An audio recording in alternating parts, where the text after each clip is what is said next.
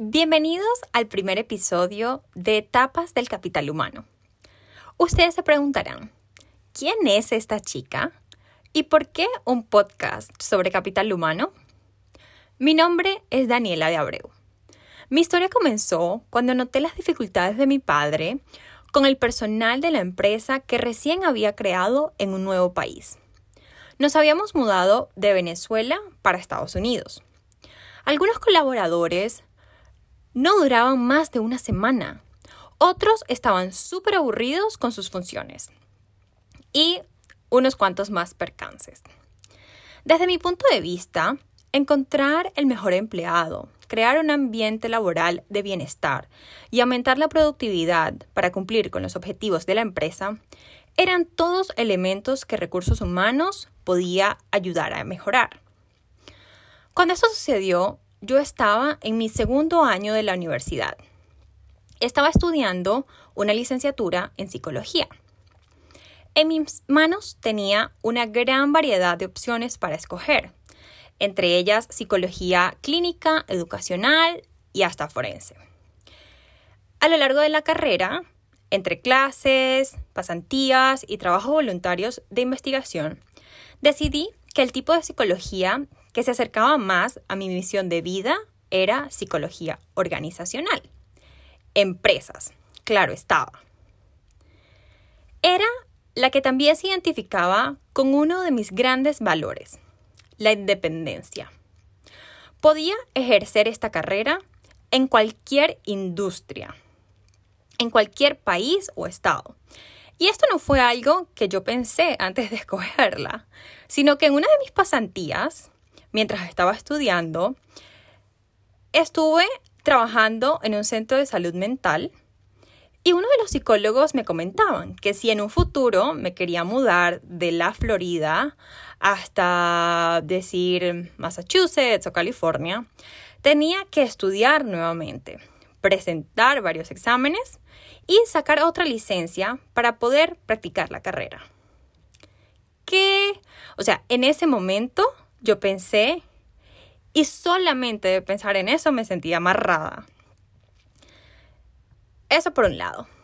Por otro lado, siento que inconsciente o no inconscientemente, quería demostrarle a mi padre que el área de recursos humanos sí tiene valor fundamental para el éxito empresarial. Allí empezó mi lucha, mi aventura, Sabía que tenía que contribuir al cambio de situaciones y pensamientos sobre el malestar laboral. O sea, qué horrible para mí era escuchar, horrible o depresivo, me hacían sentir cuando escuchaba a las personas decir como que no, bueno, trabajar es una necesidad. Te guste o no lo que haces, tienes que trabajar. Y pensaba, no, no necesariamente tienes que trabajar en algo que no te guste. Sí vale la pena buscar aquello que nos hace feliz y trabajar en aquello. Bueno, quería de nuevamente contribuir a que esta mentalidad cambiara, bien fuese desde la perspectiva del empleador como la del empleado. Al obtener mi título de licenciatura en psicología en el 2015, comencé a trabajar con una empresa de reclutamiento para otras empresas. Posteriormente, me mudé nuevamente de país para hacer una especialización en gerencia de talento humano y así profundizar en los conocimientos del área. Me encantaba ver cómo los conceptos básicos aplicaban a cualquier empresa, desde una empresa de dos o tres personas hasta una gran corporativa. Y a industrias también, cualquier tipo de industria, desde la banca hasta la manufactura, pasando por todos los tipos de ingeniería y hasta medios sociales. ¿Por qué pasa esto? Porque la esencia es la misma en todas las empresas. Todas tienen personas, seres humanos. Al terminar la especialización, y después de haber vivido en los Estados Unidos y en Colombia, donde hice mi especialización, me fijé como objetivo irme a un lugar donde pudiera ejercer mi carrera. En el 2018 me fui a Portugal. continué trabajando en recursos humanos para una consultora como reclutadora, siempre apalancando el tema del capital humano en cada una de mis acciones, entrevistas, reuniones. Fue una experiencia corta y muy valiosa. En los dos años siguientes ingresé al mundo de la banca y en este mm, departamento de recursos humanos me di cuenta de que cada equipo, reunión y en general en todas las empresas se requería de constante entrenamiento y recordatorio de qué es el capital humano. Porque muchas empresas dicen que, es importante, pero sentía que muchas no estaban comprometidas con colocar recursos humanos y su bienestar en su plan estratégico, en sus metas, en sus objetivos anuales, como cada empresa lo llame. La posición en la cual me encontraba en el banco requería que invirtiera mucho tiempo en actividades más administrativas y menos estratégicas. A pesar de yo involucrarme constantemente en actividades extracurriculares relacionadas con recursos humanos y también con diversidad e inclusión, no estaba logrando tener el impacto que yo quería a nivel organizacional. Además de esto, trabajar desde casa por causa de la cuarentena mundial me estaba generando mucha frustración. Sentía que mi alma y mi ser más creativo y alegre estaban siendo reprimidos. Cada vez más, la vida me demostraba que el universo nos tiene que poner muy, pero muy incómodos en una situación para forzarnos a movernos, a salir de nuestra zona de confort en busca de algo mejor. Salir, sí.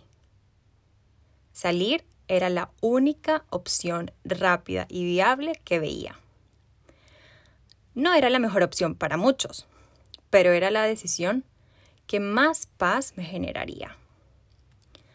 Tenía la convicción de que por mi cuenta podía transformar el mundo al poder mejorar el bienestar laboral de más personas. Podía tener un mayor impacto en la sociedad si me dedicaba tiempo completo a crear contenido, dar charlas y publicar cursos que ayudaran a más personas a creer en el capital humano, bien fuese en el capital de ellos mismos o en el de los demás. Y renuncié. Los primeros meses del 2021, en tiempos de crisis mundial, en meses donde todos los restaurantes, centros comerciales y negocios estaban cerrados en Portugal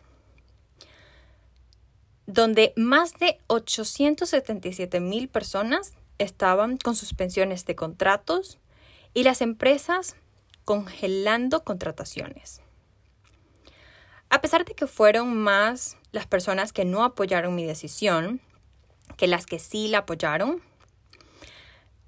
los que me querían ver mejor me aconsejaron, aconsejaron súper bien. Comencé a prepararme haciendo cursos online sobre marca personal, Vi muchísimos videos para aprender cómo crear cursos online para vender y sobre cómo crear diferentes fuentes de ingreso. Asistí a todas las masterclasses que veía online sobre crecimiento financiero, mercadeo digital, emprendimiento en tiempos de crisis y también, muy importante, sobre bienestar emocional y mental. Necesitaba serle fiel a mi propósito de vida. Y aquí estoy, con ustedes y para ustedes. Súper contenta. Haciendo aquello que me apasiona. Creando contenido para ayudarlos a mejorar sus ambientes laborales.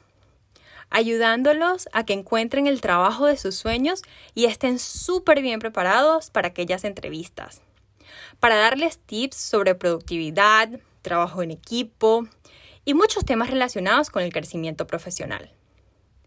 Mi principal misión es que creas profundamente en tu capital como ser humano. Con esta frase me despido. Estén atentos a, los próximos episodios y si quieren saber un poco más sobre mí, les dejo información en la descripción de este episodio. Muchas gracias. Hablamos pronto. Chao, chao.